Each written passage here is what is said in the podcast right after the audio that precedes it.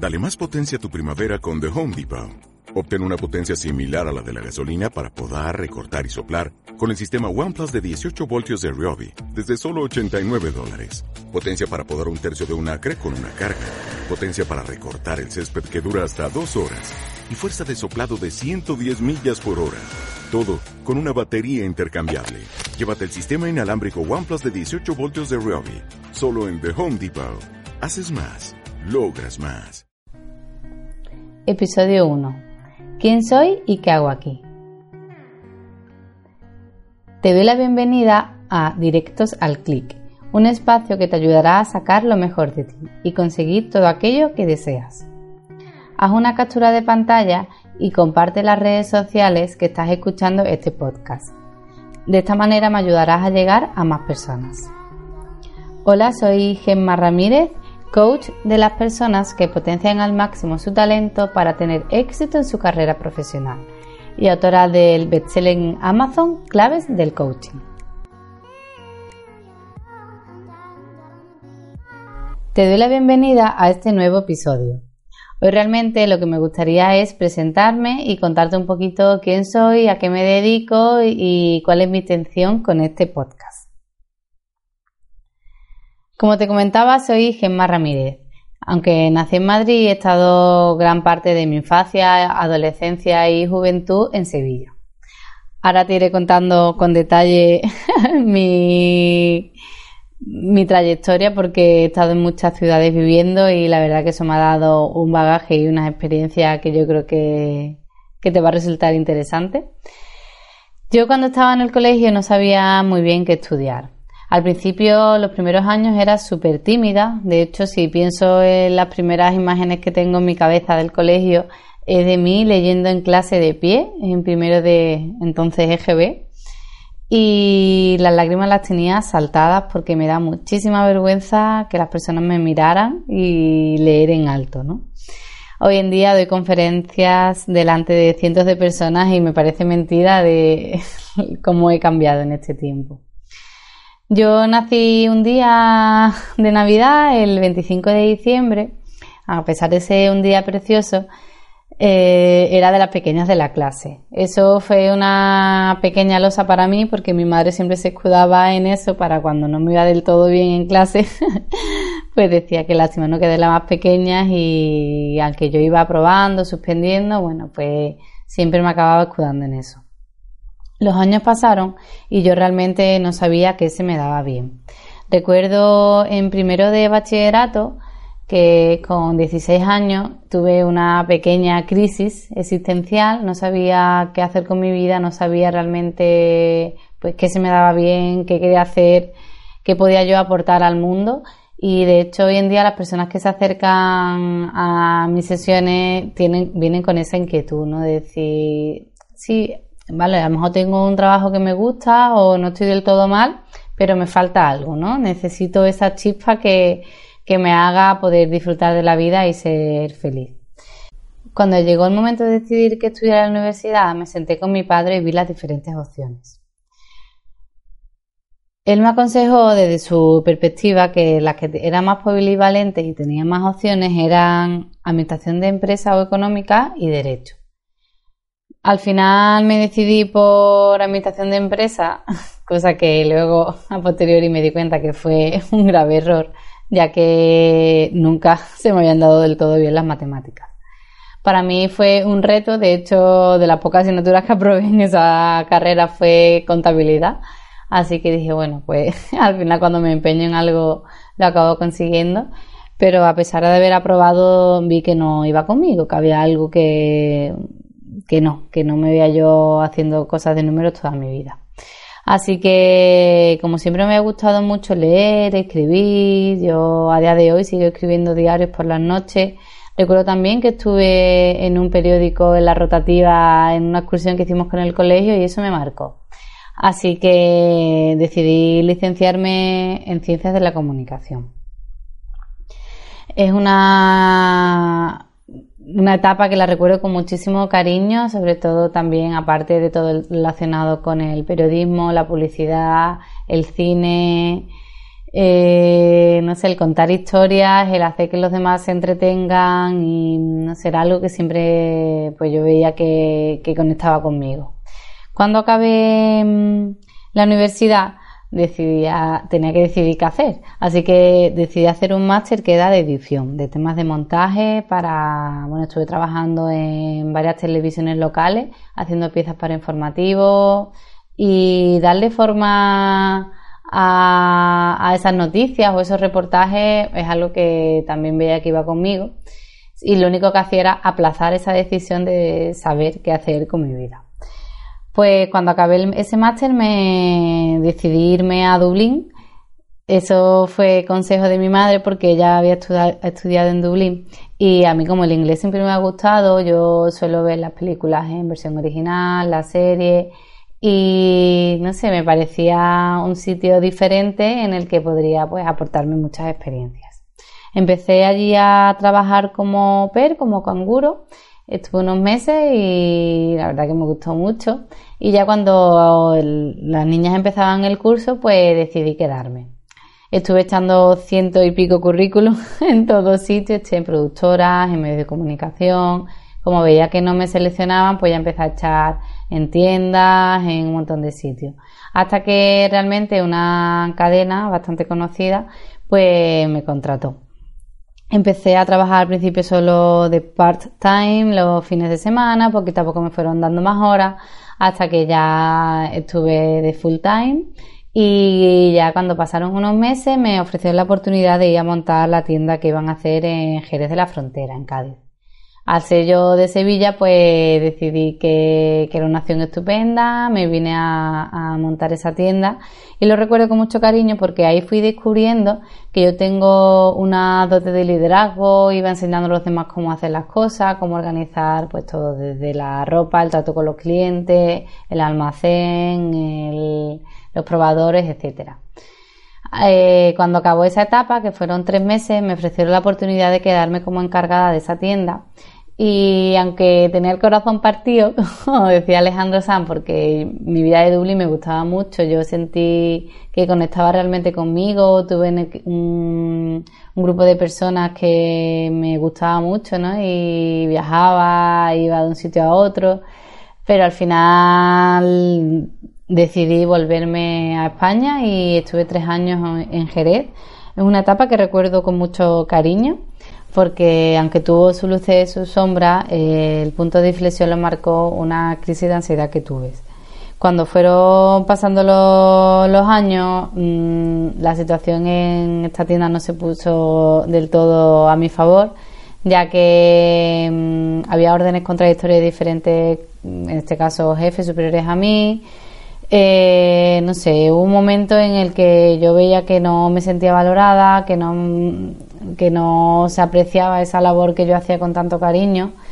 Y a pesar de que ahí descubrí yo mi liderazgo, de que las personas me buscaban y a lo mejor si tenían algún problema con otro compañero, con clientes, yo le iba ayudando y, y vi que yo podía aportar mucho, por ciertas circunstancias que no voy a entrar ahora en detalles, pero bueno, peté, ¿no? como se dice vulgarmente, me dio una crisis de ansiedad, no podía respirar y anteriormente que había tenido muchas contracturas, me habían dado dolores de cuello y mm, tortícolis, etcétera.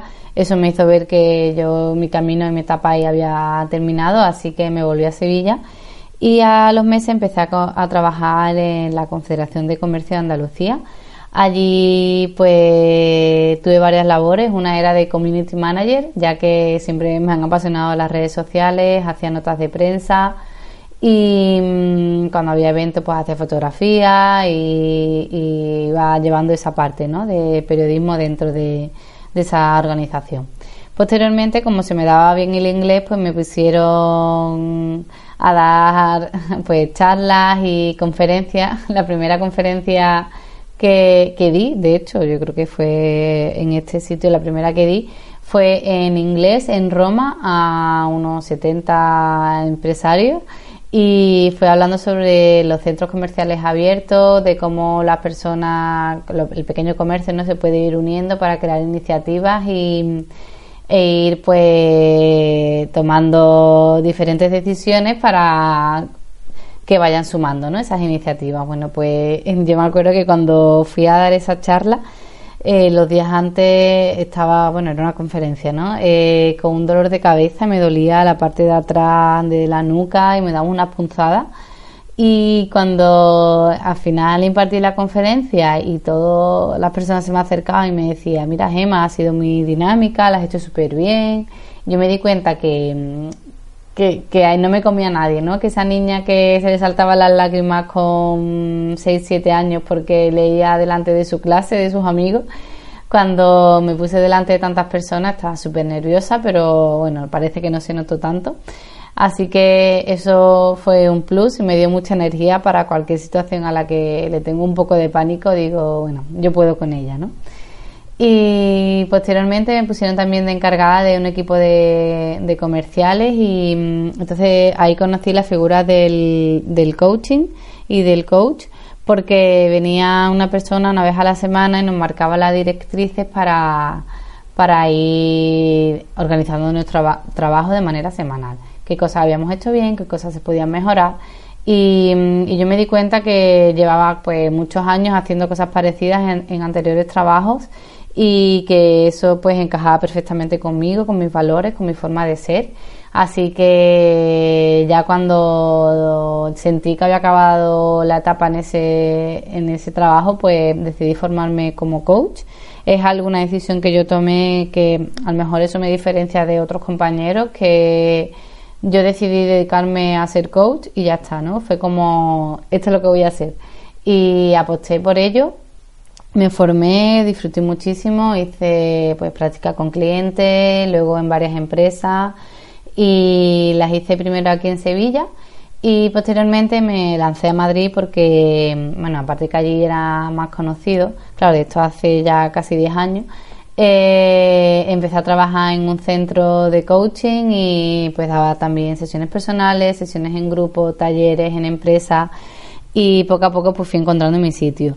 También fui profesora de un máster y cuando ya estaba en Madrid bien asentada y estaba bastante contenta con mi labor, eh, le surgió la oportunidad de ir a trabajar a Santiago de Chile y la verdad que a mí al principio la idea no, me hizo mucha gracia porque, claro, yo ya había ido fuera de España, fuera de Sevilla y yo ya como que quería, ya estaba en Madrid y quería quedarme allí un tiempo más, ¿no? Pero bueno, vi que a pesar de que en ese momento me pilló un poco desprevenida, decidí que tenía que apostar, pues primero por nuestra relación y darle esa oportunidad a él de vivir una experiencia distinta Así que él se fue para allá y yo cuando terminé mis clases aquí en España, pues ya me fui para Santiago de Chile. Y al principio no sabía muy bien qué hacer, estuve dándole forma a varios proyectos. Eh, uno de ellos fue recopilar todas las experiencias que había reunido en estos años siendo coach y mm, publiqué mi primer libro, Claves del Coaching, que posteriormente se convirtió en un bestseller en Amazon. Así que si no te lo has leído, te invito a que lo hagas porque bueno, es un libro que las personas me dicen que les ayuda muchísimo, que es un libro de cabecera y que les ayuda a conocerse mejor y conectando con su esencia y sacando lo mejor de ellas mismas. Y mm, bueno, pues estando allí, eh, yo pues asistí como participante, ¿no? No, no como ponente, sino como asistente normal a, pues a varias charlas, conferencias, etcétera. Y en un curso de la Cámara de Comercio de Chile, pues me ofrecieron la oportunidad de, mm, de, de dar clase en la Universidad de Chile, así que para mí fue un regalo Estuve allí, pues di dos cursos, un año académico entero y fue una experiencia brutal, ¿no? Pero en buen sentido, conecté con los, con los chiquillos, como se dice allí, con los chavales muy bien y para mí fue una práctica de empatía brutal porque eh, no sé, es que es un paradigma totalmente distinto. Hay personas que piensan diferente a nosotros, ¿no? A veces los españoles no somos demasiado bien vistos en algunas áreas de, de la población chilena. Entonces, bueno, tener que hacerme un hueco y ganarme el cariño de los demás, pues no sé, no fue nada fácil, pero al final lo acabé disfrutando. También posteriormente di clase yo en la Cámara de Comercio de Chile sobre emprendimiento y liderazgo. Y, mm, y bueno, cuando ya estaba todo marchando viento en popa, pues surgió, bueno, me vine aquí a, a Sevilla a casarme con mi marido y, y, bueno, con circunstancias de la vida me quedé embarazada en el viaje de novio. Fue muchísimo más pronto de lo que habíamos pensado, pero bueno, vino así. Así que los dos tuvimos, tomamos la, la decisión de volvernos a Sevilla porque mi trato era yo me voy a, a Santiago de Chile, pero yo después volvemos a Sevilla. Entonces Carlos tenía una posición como trader en un banco muy conocido a nivel mundial y decidió pues que en ese momento la familia lo que priorizaba, así que nos volvimos aquí a Sevilla. Y bueno, aquí llevamos ya tres años, tres años en, en los que, bueno, ha habido pues de todo, ¿no? Un poquito el tema de volver a casa, el cómo he ido eh, volviendo a ser profeta en mi tierra, haciéndome un hueco en que yo pensaba que iba a ser un poco más fácil, pero bueno, aquí todo lleva su tiempo. Y bueno, ser papás primerizos, que también quien lo sea sabe que no es algo fácil, sino que poquito a poco pues van surgiendo mil historias y tal, pero bueno, que es una etapa preciosa. Y bueno, pues otra de, de las cosas que, tuve fue otra crisis, otra crisis existencial, ¿no? Porque yo llegué aquí y decía, bueno, yo sé quién es Gema en, en Madrid, quién ha sido Gema en Santiago de Chile, pero quién es Gema de vuelta en Sevilla, cuatro años más tarde. Y bueno, con una trayectoria, un bagaje de un libro bestseller, haber dado clases de liderazgo en la universidad, haber dado la Cámara de Comercio y ahora aquí, ¿qué hago, no? pues entonces mm, decidí contratar a un mentor que viera realmente qué podía hacer y a qué podía encaminarme porque eso no sabía muy bien cómo reconducir mi vida aquí en, Sevilla. Así que a través de esas sesiones de, mentoring apareció mi, mi método CLIC. El método CLIC está basado en la recopilación de mi experiencia como coach en los últimos años cada letra significa una palabra, el coaching, la C es el coaching, la L es liderazgo, la I es inteligencia emocional, la C es comunicación y la K es el kit de herramientas. Coaching es en el momento de tu vida en el que estés, qué objetivos tienes. Además aprovechamos que es principio de, año y esos objetivos que tienes, esos tres, cinco objetivos que tengan marcado, bueno, pues ver qué quieres hacer con ello, cómo lo quieres conseguir. En mi labor como coach te acompaño a que lo consigas de la manera más rápida y más eficaz de lo que lo harías tú yendo solo. Eh, vamos a hacer que tus días sean más productivos, que cada vez vayas trabajando menos horas, pero que realmente te cunda ese tiempo. Cómo puedes ir delegando, que puedes ir también planificando para que vayas cumpliendo esos objetivos y qué cosas pues son urgentes e importantes que son prioritarias. Es súper importante tener pues esos objetivos que son como un faro que te haga saber cuál es tu misión y cómo encaminarte a ella para que no te vayas perdiendo eh, estos vaivenes que nos va poniendo la vida. Eh, la siguiente parte es el liderazgo, que es saber cuál es tu superpoder, que es Em, lo que se te da bien a ti, que te hace único, te hace diferente, porque si no te lideras a ti mismo, ¿cómo vas a liderar a tu familia, en tu trabajo y sacar lo mejor de, ti? La siguiente parte es la inteligencia emocional. A mí me encanta ir trabajando el tema de las emociones porque he vivido en primera instancia cómo se van somatizando en nuestros cuerpos esas respuestas fisiológicas de las emociones ¿no? Que a veces cuando estamos nerviosos y tenemos que hablar en público se nos ponen los cachetes colorados o cuando estamos nerviosos por algo nos palpita muy rápido el corazón o si tenemos miedo se nos quedan las manos frías, ¿no? Entonces a todo de una manera o de otra se nos somatizan esas emociones, ¿no? Nos duele la espalda, la cabeza, el estómago y todo eso, pues vamos a ir conociéndonos mejor nosotros, nuestras emociones y cómo podemos gestionarlas adecuadamente para que puedan ser usadas a nuestro favor y no en nuestra contra. Eh, algo que, ya que yo estudié ciencias de la comunicación, que me encanta también trabajar en tanto en las conferencias o en las sesiones personales, es el tema de la comunicación. Esa comunicación interna que tenemos, que a veces flaco favor nos hace, porque mm, tenemos que utilizar palabras positivas que nos refuerzan, como yo puedo, venga, vamos, a por ello, y evitar aquellas como yo soy un desastre, sé que siempre me pasa igual, que no aprendo, todo eso nos hace, pues nos quita energía, nos va minando nuestra autoestima y entonces hay que ir cambiando esa comunicación. Y la comunicación externa, pues yo me centro en dos pilares, que es la asertividad y la empatía. La asertividad es tratar a los demás de la mejor manera que podamos, no siendo callándotela siendo pasivo ni, ni diciéndola de manera brusca, ¿no? sino decir las cosas de manera correcta y para que la otra persona le llegue bien el mensaje y pueda ser comunicado correctamente. Y la empatía, que es tratar a los demás como a ellos les gustaría ser tratados. No solo como nosotros nos gustaría ser tratados, sino como esa persona necesita.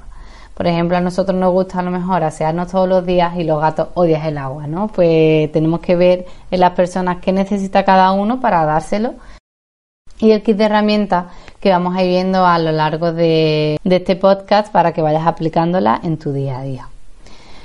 Bueno, entonces ya te he contado quién soy, ahora te voy a decir qué hago aquí. Pues simplemente es un canal más que me gustaría tener para llegar al mayor número de personas posibles. Eh, me habéis dicho que os gustaría escucharme pues mientras desayunáis, coméis, estáis trabajando, hacéis deporte o simplemente hacéis tareas de la casa. Me gustaría que me dijeras qué te ha parecido este primer podcast. Los demás no van a ser todos así, este simplemente era de presentación. El siguiente que voy a colgar es sobre los propósitos de Año Nuevo, que va a ser eh, mi sección de coaching de la radio, en el que interactúo con mi compañero Antonio Bejarano. Mm, y, si realmente te ha gustado este, este trocito que, he dejado aquí de mí, pues me encantaría que me lo que me comentaras qué te ha parecido y también bueno pues como he dicho al principio pues pudieras hacer un pantallazo y compartirlo en las redes sociales ya que la intención es llegar cada vez a más gente y, sobre todo pues ahora que me estoy iniciando en este ámbito pues cuanto a más personas pueda llegar, muchísimo mejor. Muchísimas gracias por haber llegado hasta aquí. Espero que, que tengas un buen día y nada, estamos en contacto. Chao.